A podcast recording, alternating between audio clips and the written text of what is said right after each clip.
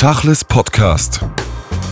Im Gespräch mit Thomas Spar über sein neues Buch Todesfuge, Biografie eines Gedichts.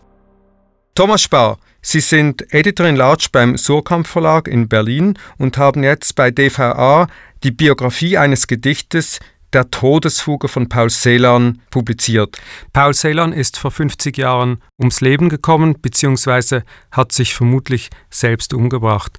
Warum ein ganzes Buch zu einem einzigen Gedicht. Es ist eigentlich so etwas wie ein Jahrhundertgedicht. Es rekapituliert das halbe Jahrhundert des Lebens von Paul Celan, des Erlebens, des Überlebens, aber eben auch des Nichtüberlebens, das heißt des Freitods, in den er im April 1970 in Paris gegangen ist.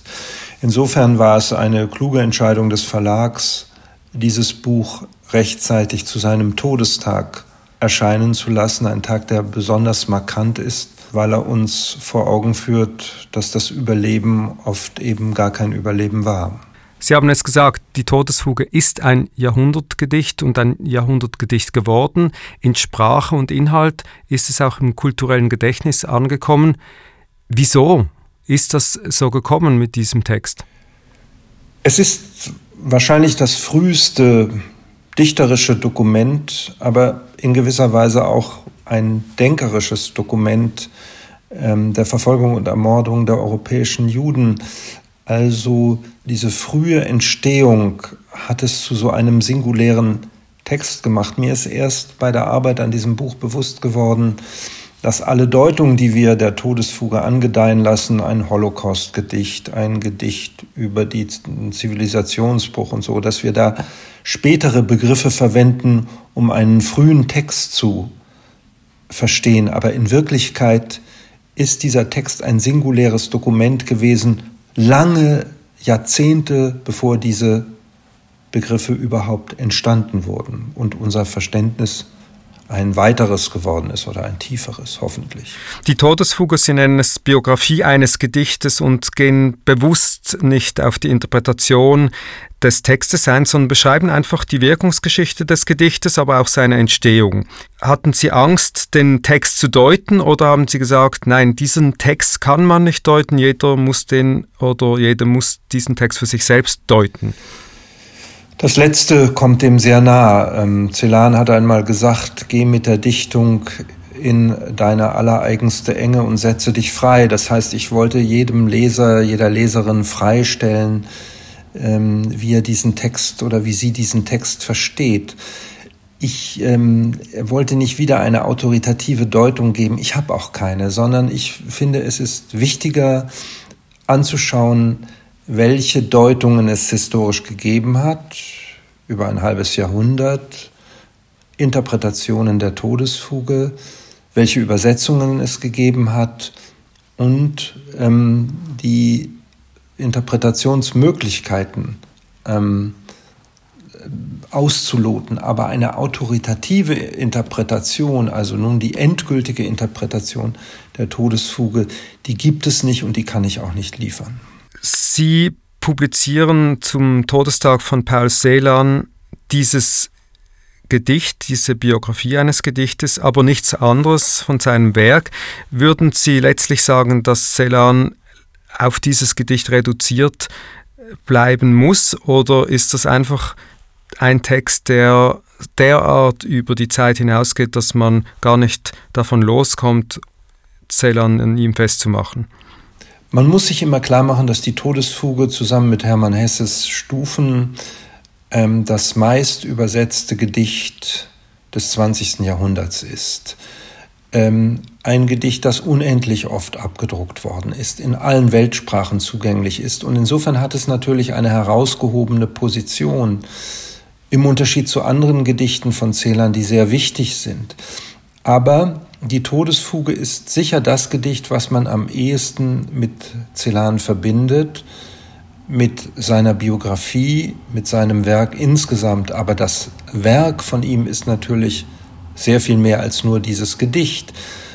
Insofern enthält das Buch auch zu Recht einen Index ähm, von anderen Gedichten, die Erwähnung finden, Gedichte von Celan, aber Gedichte anderer Das Buch ähm, ist sehr dicht, es ist sehr spannend zu lesen. Überhaupt die Ideengeschichte und die Wirkungsgeschichte, die da ineinander einspielt, mit allen Persönlichkeiten, mit denen auch äh, Celan biografisch und äh, literarisch in Kontakt war, kommen vor. Was war Ihre Erkenntnis nach dieser immensen Recherche ähm, zum Gedicht? Haben Sie das Gedicht irgendwie neu verstanden oder Celan anders gedeutet? Ich habe das für einen abgelegten, langweiligen Text gehalten und beim Wiederlesen ist mir bewusst geworden, wie realitätshaltig er ist, dass dieses Gedicht nicht nur gestaltet ist, das ist es in hohem Maße, aber es ist eine gestaltete Erfahrung. Die Erfahrung, die Celan selber gemacht hat, das ist mir wirklich erst bewusst geworden, die Ver Erfahrung von Verfolgung und Ermordung seiner Eltern, die Grablosigkeit des 20. Jahrhunderts, alles Motive, die ich vorher nicht in dieser Klarheit und Stringenz gesehen habe. Und hoffentlich äh, habe ich da für die Lesenden auch etwas ähm, vermitteln können von diesen Einsichten, die ich selber hatte. Und es war eine große Überraschung zu sehen, wie früh zum Beispiel die amerikanische ähm, ähm, Rezeption der Todesfuge einsetzt und dieses Gedicht eigentlich neu und anders versteht, als man das in Deutschland verstanden hat. In Amerika hat man nämlich sehr wohl verstanden, von welcher Erfahrung Celan spricht. Da hat man sich in Deutschland zumal, aber auch ähm, in Europa schwerer getan. Das Gedicht ist ja nicht nur ein Jahrhundertgedicht, weil es einfach in der Sprache und in der Art, wie es daherkommt, wie eine Wucht daherkommt, sondern weil es auch von Anfang an sehr umstritten war. Sie beschreiben das und zeigen das, äh, zeichnen diese, diese Strittigkeiten oder diese Kontroversen nach. Weshalb denken Sie, ist das ein so umstrittener Text von Anbeginn gewesen? weil man ähm, nicht über den Text selber eigentlich streiten wollte, äh, sondern über die Art, wie er vorgetragen wurde, weil man nicht über den Inhalt des Textes streiten wollte, sondern über die Form, weil man gesagt hat, es sei surrealistisch, aber man hat sich gegen den Realismus des Textes ähm, gewehrt. Ich glaube, da war Wirklichkeitsverdrängung und historische Verdrängung am Werke, aber nicht die Verdrängung des Gedichts als solchem. Dieses Gedicht steht ja gerade in Europa und in der deutschen Geistesgeschichte auch diesem Credo von Adorno gegenüber, dass es keine Dichtung nach Auschwitz mehr gibt. Wenn Sie diese Spannweite ausbreiten für sich selbst, wo müssen wir das Ganze verorten?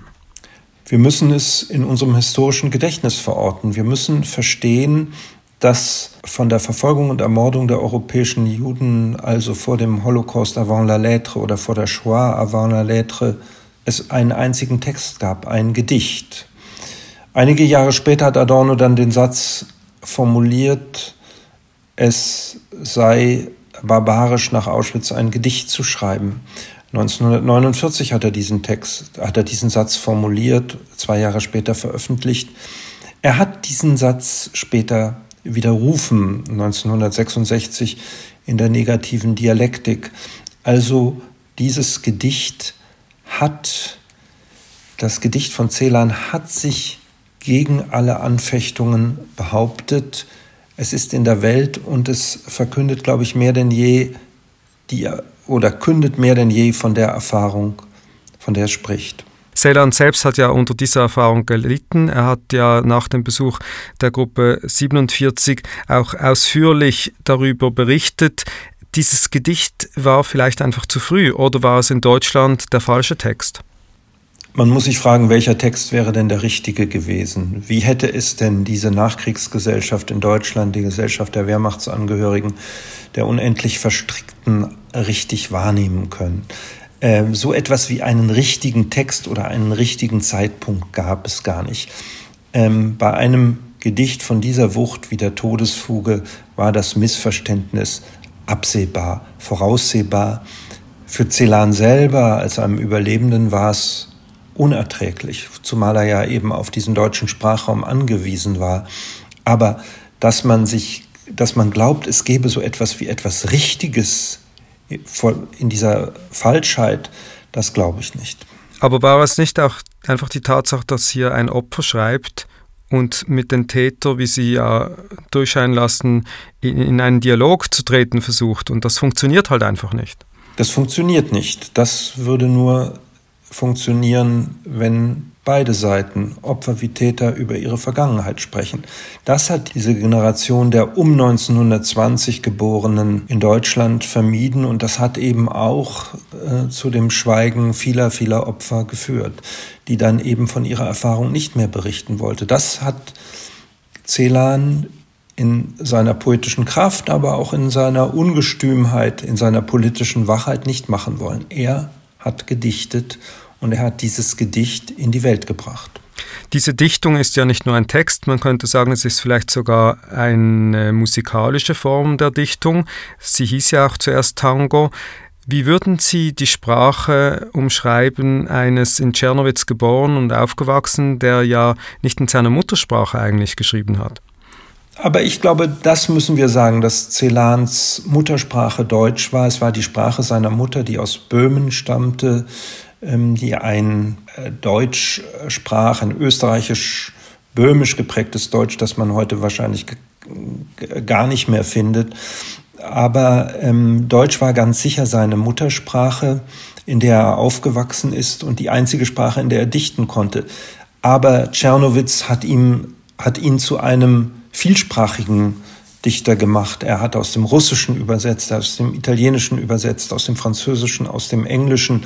Er war in vielen Sprachen zu Haus, aber die Sprache des genuinen, eigentlichen Ausdrucks, das blieb zeitlebens das Deutsche, auch in seinem französischen Exil. Er hat ein wunderbares Französisch beherrscht ähm, wie wir auch an seinen Briefen sehen können. Er hat auch eigene Texte, poetische Texte auf Französisch verfasst. Die Sprache der Dichtung, wie gesagt, die blieb Deutsch. Aber er wollte nicht in der deutschen Sprache der Täter dichten, sondern hat diese Sprache verfremdet und verformt.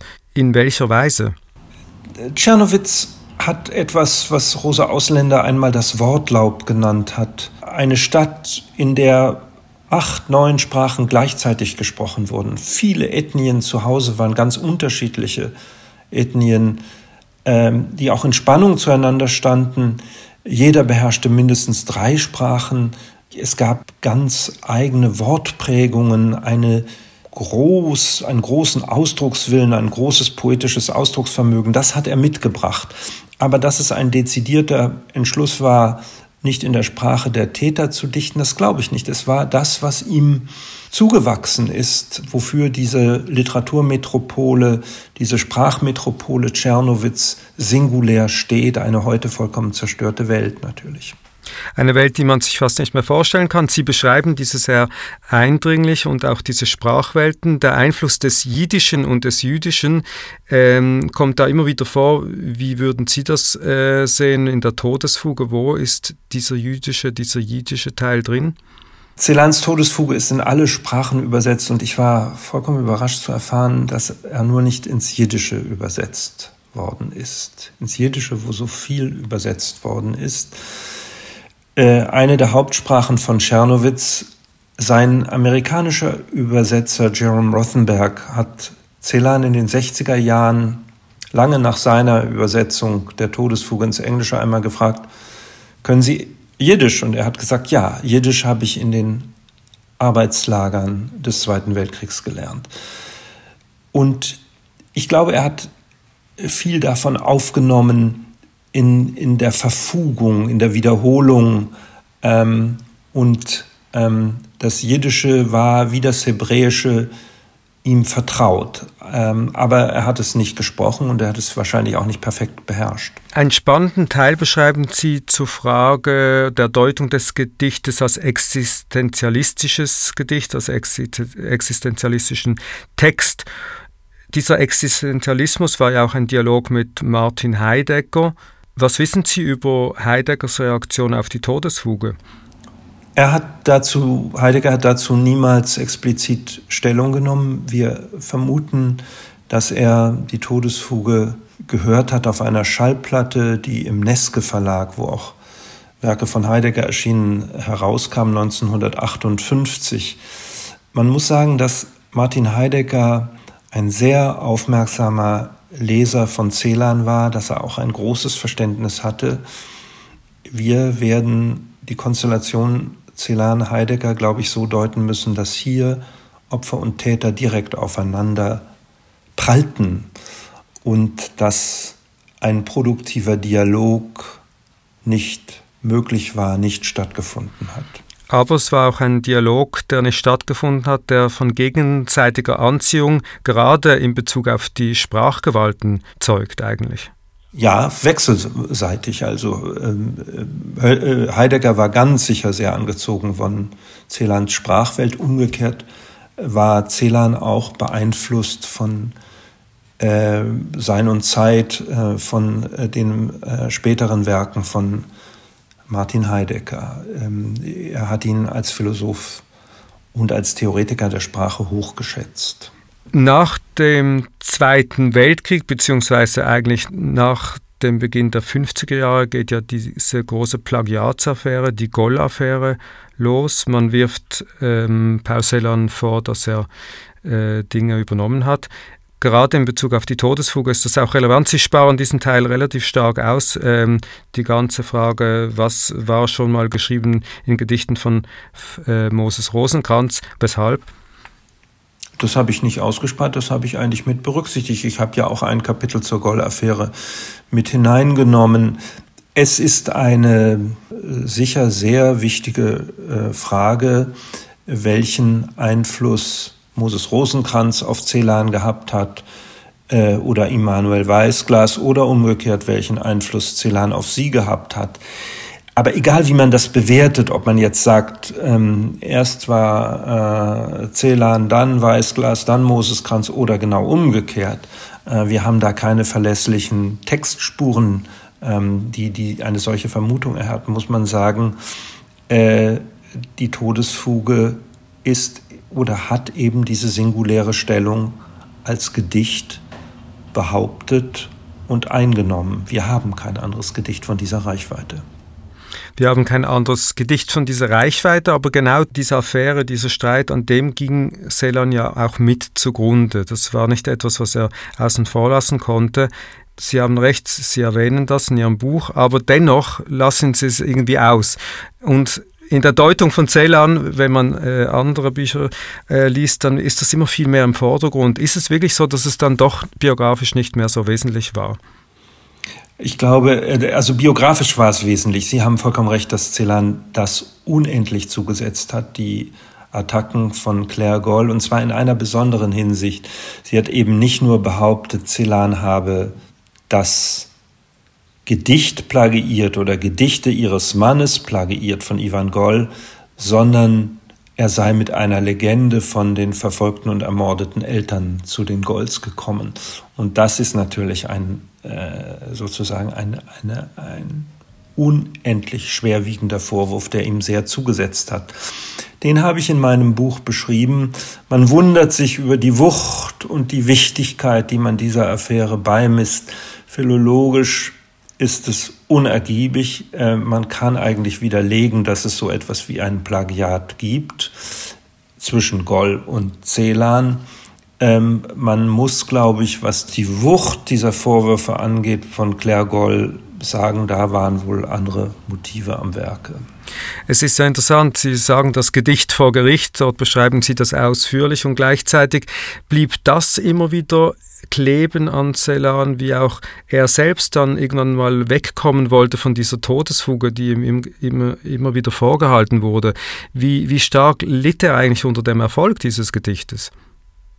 Man muss sich, glaube ich, bewusst machen, ähm, dass Celan zu Lebzeiten ein gehörter und ein erfolgreicher Dichter war. Seine Bücher haben sich gut verkauft. Er hat viel mehr Einladungen bekommen zu Lesungen, als er annehmen konnte. Es gab Übersetzungen zumal der Todesfuge, aber auch anderer Gedichte in viele Sprachen. Er hat die maßgeblichen Preise bekommen. Also man braucht keine Legende zu stricken von einem erfolglosen, nicht gehörten Dichter. Das war nicht der Fall. Aber der Vorwurf der Verfälschung, das hat ihm sehr zugesetzt, vor allem weil die Todesfuge eben dieses früheste Dokument seiner, der Erfahrung seiner Generation und seiner persönlichen Erfahrung ist. Ich glaube, das muss man einfach verstehen. Er ist auch nicht konsequent gegen den Abdruck des Gedichts vorgegangen. Er hat es mal erlaubt, dann wieder nicht. Im Wesentlichen hat er aber die Lizenzen zur Übersetzung in andere Sprachen zugelassen. Kurz vor seinem Tod führt ihn eine Reise nach Jerusalem. Das ist ein großes Kapitel, auch nochmals bei Ihnen im Buch. Diese Reise hat ihn sehr bewegt und das Gedicht hat dort nochmals eine ganz zentrale Rolle. Wie glauben Sie, in der Nachbetrachtung hat sich seine Reise für sich angefühlt in der Wirkung des Gedichtes in Jerusalem? Aber genau dieses Gedicht, die Todesfuge, hat er in Jerusalem oder in Haifa und Tel Aviv nicht gelesen. Er hat es nicht gelesen, aber es war natürlich immer präsent. Das es war immer genau präsent. Das ist das sozusagen, er ist in eine Gesellschaft gefahren, wo er das größte Verständnis hätte finden können und gefunden hat für die Todesfuge. Denn das waren Angehörige seiner Generation, die dort kamen. Auch jüngere, aber vor allem auch seiner Generation, ähm, die diese Erfahrung teilten. Seine Schulfreunde und ähm, entferntere Verwandte und zugleich hat er es dort nicht gelesen. Hm, ich glaube, ihn hat die Konfrontation mit einer jüdischen Gesellschaft erschüttert. Auch wahrscheinlich die Frage, warum bin ich nicht früher nach Israel gegangen? Israel hat er ja nicht als einen Ort seiner Immigration in Erwägung gezogen in den 50er Jahren, sondern es war Paris. Er hat sich als einen europäischen, genuin europäischen Dichter verstanden und in der Begegnung mit, sagen wir mal, Jehuda Michai oder Manfred Winkler aus Tschernowitz. Ist ihm vielleicht bewusst geworden, dass Israel für ihn wohl doch ein Lebensort und ein Arbeitsort hätte sein können führen wir uns vor Augen, die 60er Jahre war auch die Jahre der irgendwie juristischen Aufarbeitung des Zweiten Weltkrieges mit dem Eichmann-Prozess, den Auschwitz-Prozessen. Welche Wirkung und welche, welchen Impact hatte dieses Gedicht auf diesen ganzen Aufarbeitungsprozesse? Subkutan hat es, glaube ich, einen größeren äh, Einfluss. Die Literaturkritik in Deutschland in, der 60er, in den 60er Jahren, aber auch schon in den 50er Jahren hat sich ja gegenüber diesem Gedicht unendlich blamiert. Weil sie ihm einfach nicht genügt, genügte, weil sie gar nicht verstanden hat, worum es ging, sondern immer gesagt hat, das sei doch viel zu schön gemessen an der Erfahrung. In Wirklichkeit hat Peter Weiß mit den Ermittlungen den Auschwitz-Prozess aufgenommen gab es auch ähm, äh, den, den, ja, den Auschwitz-Prozess, es gab auch literarische Adaptionen ähm, des Eichmann-Prozesses. Also es gab ein vertieftes Verständnis in der Dichtung und ich glaube, insofern ist die Todesfuge da noch einmal deutlicher gehört worden. Und subkutan insofern, als man in dem historischen Moment, wo das Gedicht wirklich eine Rolle hätte spielen können, äh, nämlich um 1963 bei den bei der Staatsanwaltschaft in Lübeck, da hat man dieses Gedicht gar nicht mit einbezogen. Da habe ich versucht, ein bisschen diesen Horizont darzustellen. Das waren Ermittlungen, die unmittelbar und mittelbar mit der Ermordung von Celans Eltern zu tun haben. Und ein Verwandter von ihm, Benno Teitler, hat dort auch ausgesagt. Die Zeile Der Tod ist ein Meister aus Deutschland ist wohl diejenige, die gerade im öffentlichen Bewusstsein in Deutschland am stärksten noch präsent ist. Ist das äh, gerechtfertigt? Ja, das ist sicher gerechtfertigt. Der Tod ist ein Meister aus Deutschland. Ähm, eine berühmt gewordene Biografie über Martin Heidegger trägt diesen Titel. Und gleichzeitig gibt es auch andere Zeilen, ähm, die Kontrafaktur vom goldenen Haar Margarete zum aschenen Haar Sulamit stecht tiefer und schaufelt ein Grab, da liegt man nicht äh, eng. Das alles sind hm, Motive, Elemente des Gedichts, die man, glaube ich, genauso präsent halten sollte wie die Einsicht, dass der Tod ein Meister aus Deutschland ist. Lassen Sie noch kurz über andere Dichtungen von Paul Celan sprechen, weil die kann man nicht weglassen, äh, auch wenn man über die Todesfuge spricht. Welche Gedichte würden Sie nennen, die einfach in diesen Kanon gehören, wenn man über die Todesfuge spricht? Es ist schwer, eine Auswahl zu, äh, zu treffen, weil sehr viele Gedichte, glaube ich, zu diesem Kanon, wie Sie es nennen, gehören, zu dem Kanon dieser Erfahrung, äh, dieser Schlüsselerfahrung, äh, schmerzenden Schlüsselerfahrung seines und nicht überwindlichen Erfahrung seines Lebens. Ich würde die Engführung nennen, ein ganz wichtiges äh, Gedicht entstanden Ende der 50er Jahre, ähm, als Celan mit der Übersetzung äh, von äh, Renés äh, ähm, äh, Nacht und Nebel, also dieses berühmten Films, befasst war und ähm, einfach diese Erfahrung der Beschreibung eines Konzentrationslagers im Film in ein Gedicht verwandelt hat, nicht übertragen, aber verwandelt hat. Also ich würde die Engführung nennen und es gibt auch unter den späteren Gedichten äh, etliche, die sich noch darauf beziehen. Das Gedicht steht ja sehr eng im Zusammenhang auch mit der Biografie der Mutter von Paul Celan. Sie sprechen am Schluss des Buches auch über Ihre eigene Mutter, die Sie irgendwie an das Thema auch herangeführt hat. Wo ist da die Verbindung? Mütter sind wohl immer die ersten Geschichtslehrerinnen und meine Mutter hat mir äh, eine, auch, auch eine Geschichte über die Verfolgung der Juden erzählt, weil sie äh, dienstverpflichtet war als ein ganz junges Mädchen in Lodz und ähm, sie fuhr durch das abgeriegelte ähm, Ghetto äh, privilegiert als Deutsche in der Straßenbahn. Und ähm, dieses Bild ihrer Fahrt und dessen, was sie dort gesehen hat und was sie mir als Kind erzählt hat, das hat sich mir sehr eingeprägt. Thomas Spar, vielen Dank für das Gespräch. Todesfuge, Biografie eines Gedichtes, erschienen bei DVA. Tachles Podcast.